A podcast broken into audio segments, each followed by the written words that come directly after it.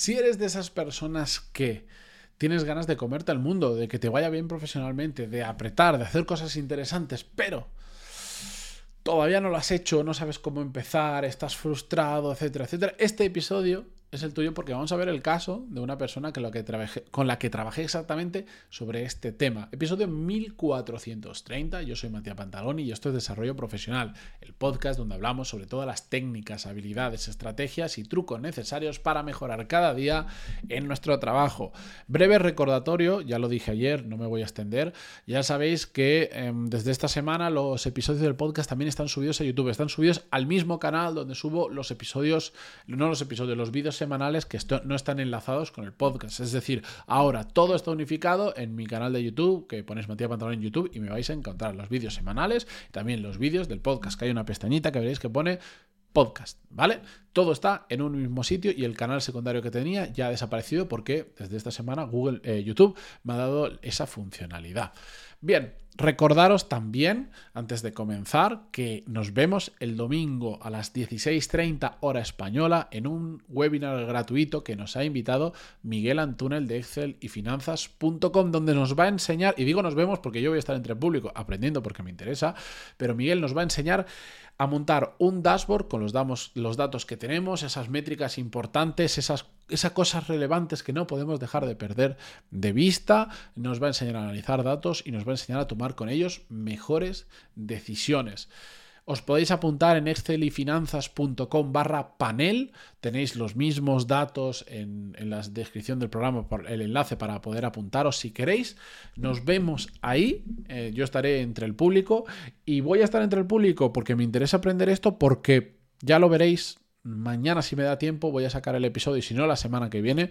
No pasa nada porque la semana que viene también estará Excel y Finanzas como patrocinador, pero os quiero dar mi, lo que he descubierto en los últimos meses sobre la relevancia de que prácticamente cualquier perfil profesional debería saber de gestión de datos en diferentes capas. Evidentemente no es dedicarte a ser data analyst, ni data scientist, ni cosas así, pero yo mismo que me dedico a la formación, el entender datos y el poder montar un dashboard como el que pretendo montar después de la, del webinar de, de Miguel, Em, es súper relevante. A ver si puedo condensar toda la información y hacer un episodio chulo para contaros pues, lo que yo he descubierto por el camino, ¿vale?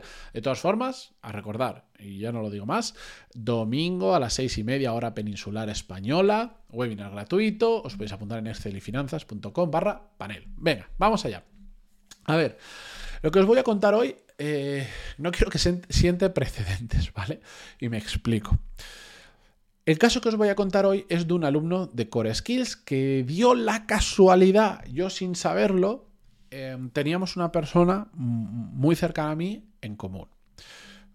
Eh, se apuntó pues el año pasado, a mitad de año, más o menos, en una edición que lancé de Core Skills y después, pues a raíz de, este contacto que teníamos en común, un día pues nos conocimos, me conocí con el alumno, ¿vale?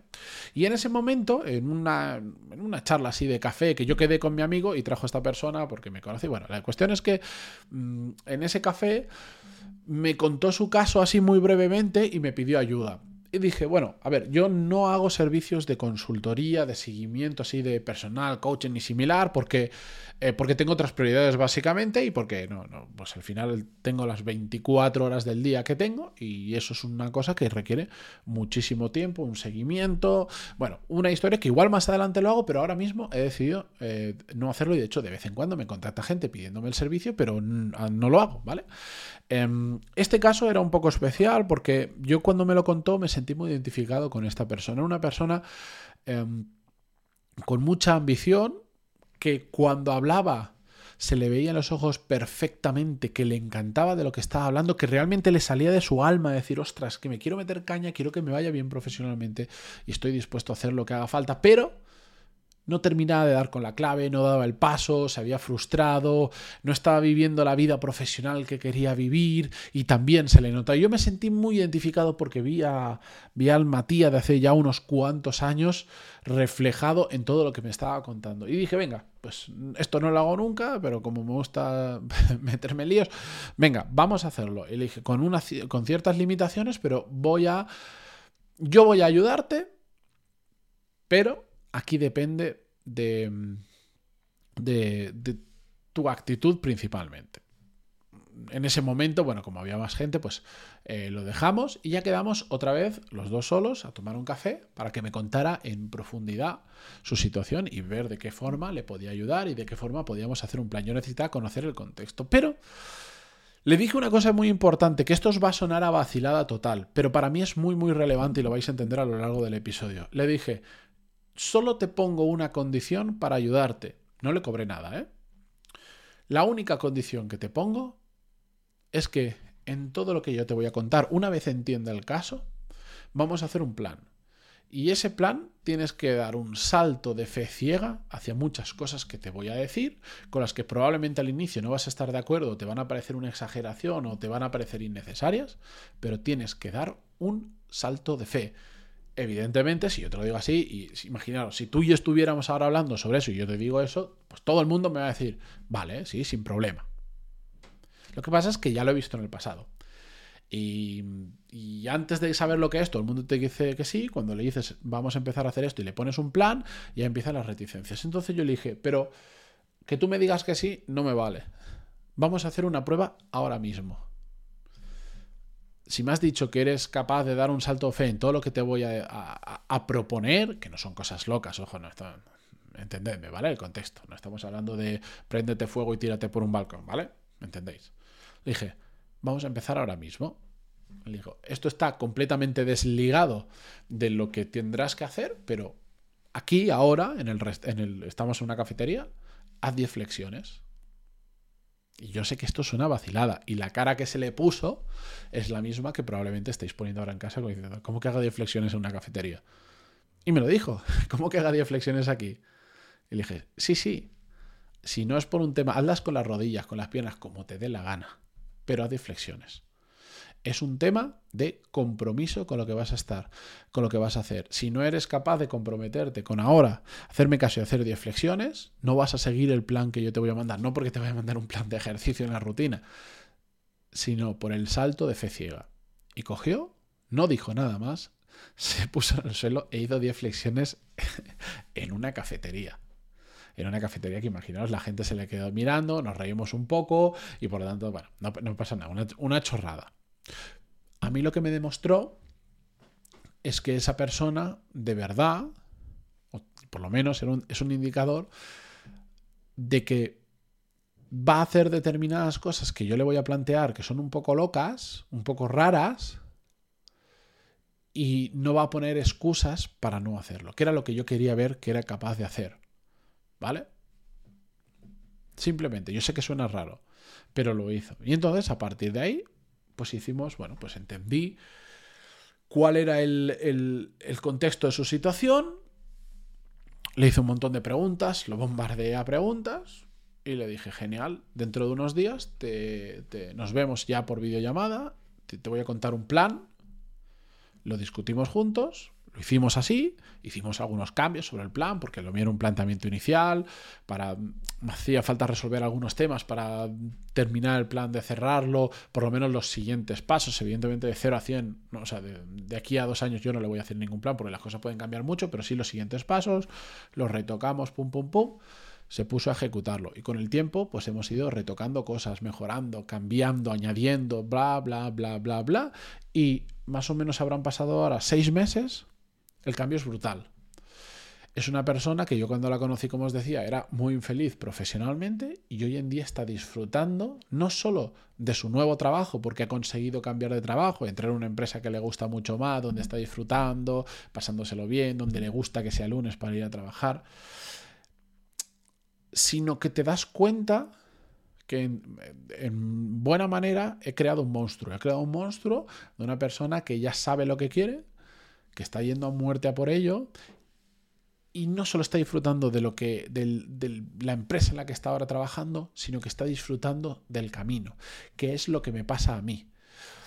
No solo me gusta dónde trabajo y lo que hago para otros y para mí mismo, sino que estoy disfrutando de todo ese proceso de aprendizaje, de haber encontrado el sitio adecuado, de los retos que supone, etcétera, etcétera, etcétera. Y es algo de lo que me siento muy orgulloso y de lo que la vida me ha demostrado una y otra vez que todo el mundo podría hacerlo si tiene, digamos, tres cosas que están las tres muy relacionadas y que es como la conclusión del episodio y también el por qué le mandé esta prueba.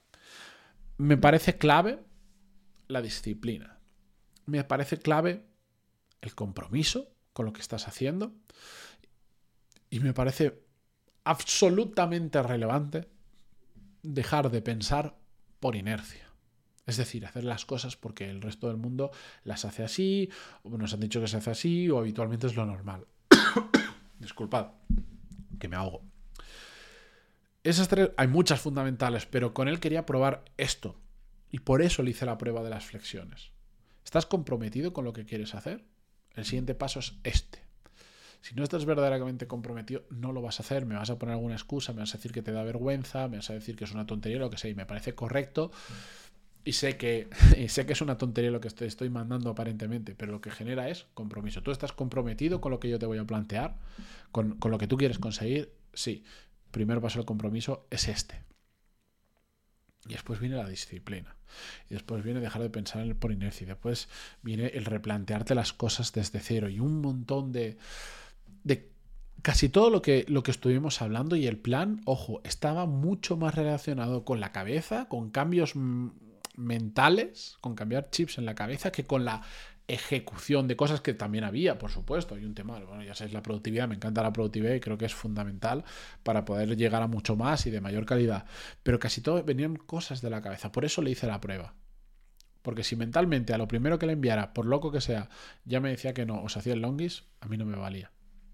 Pero bueno, em, es un batiburrillo de cosas que os he contado, lo sé, pero simplemente quería contaros el caso de esta persona que lamentablemente pues yo le pedí que viniera al podcast, que todo esto mismo lo contara él, eh, que no lo contara yo, porque pues, joder, pues genera mucha más autoridad, porque da gusto escucharlo de otra persona. Lo que pasa es que es profundamente tímido, no le apetece aparecer y no le apetece que se le reconozca, lo cual pues lo vamos a respetar y nada, simplemente le pedí sí contar un poco la historia a mi manera y me dijo que sí, que sin ningún problema mientras lo mantuviera en el anonimato, pero lo más relevante de todo esto es, em, es intentar con esta historia a aquellas personas que estéis en una situación similar a, a ¿cómo decir?